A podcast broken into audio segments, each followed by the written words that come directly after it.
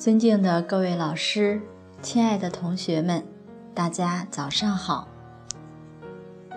我们接着来学习《窈窕淑女》的标准训男女章第八。昨天我们分享到，母亲的教育至关重要。在清朝有一个很著名的母慈子孝的例子。这是清朝的一位很有名的官员，叫尹惠一。他是雍正皇帝那个时代的进士。他的成长，母亲起的作用非常大。他的母亲姓李，李氏，真正是可以说把《女论语》全部都做到了，很有女德。不仅成就了自己的义德，而且成就了儿子的德行功业，这一家都享受了很大的殊荣。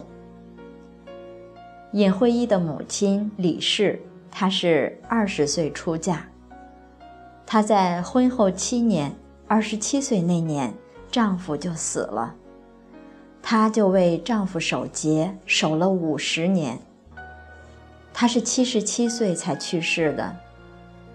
他是杰父，不仅孝顺公公婆婆，而且把自己的亲生父母也接到家里来孝养。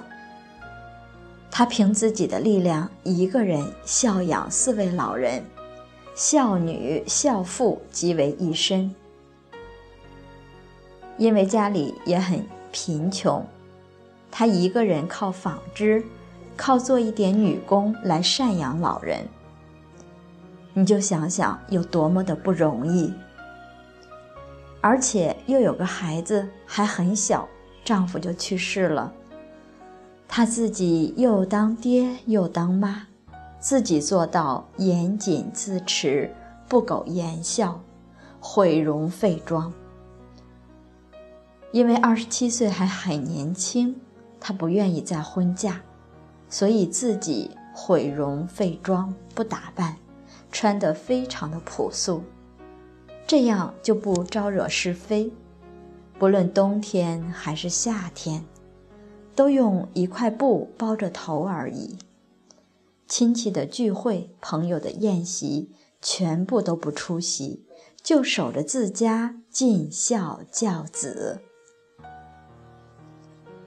他因为自己原来学过文，所以自己亲自教导孩子，教儿子背四书五经，而且每天劳务完成了，就陪着孩子一起读书，给孩子讲解一些道理。他真是又是孩子的父母，又是孩子的老师。后来孩子长成了，他就给孩子找老师。尹慧一小时候就很争气。他一直学业都非常好，后来考取了进士，做了大官。母以子贵，所以尹母也因此得到了朝廷的嘉奖。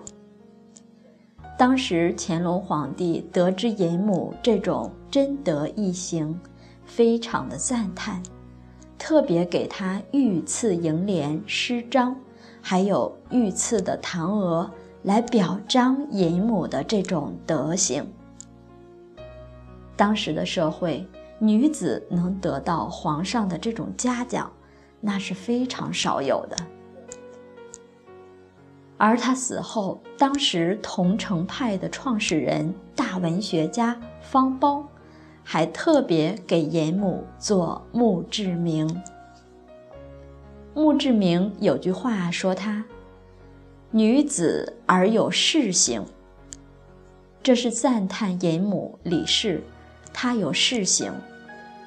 事行是君子之行，一般用于男子，而她作为女子也做到了。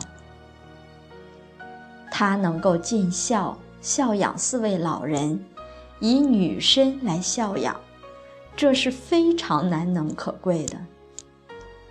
而且他培养孩子也培养的特别出色。孩子后来做官了，严母都常常给他建议，给他一些很好的指导。所以尹徽一做官也做得很顺利。尹徽一的母亲不仅有德行，也有学问，所以说女子而有事行。又说，岂为女仪治世之师？不仅是女仪做到了，母仪妇德做的都很好。而且她的这种德行学问，可以称为治世之师，男子都可以以她为师。尹惠一，他虽然是进士出身，做了很大官，但是每次在他母亲面前，都如同孩子的时候一样，毕恭毕敬。聆听母亲的教诲，而且他母亲也确确实实很有见地，给自己的孩子很多指导。他永远是孩子的老师。尹母七十七岁那年去世了，当时尹惠一五十四岁。在他母亲走后四年，他五十八岁也去世了。尹惠一一生得力于他母亲，这是他幕后的功臣。所以这里讲，训惠之权实专于母。好，今天我们的分享就到这里，很感人的一个母慈子孝的故事。谢谢大家耐心聆听，我们明天。再会。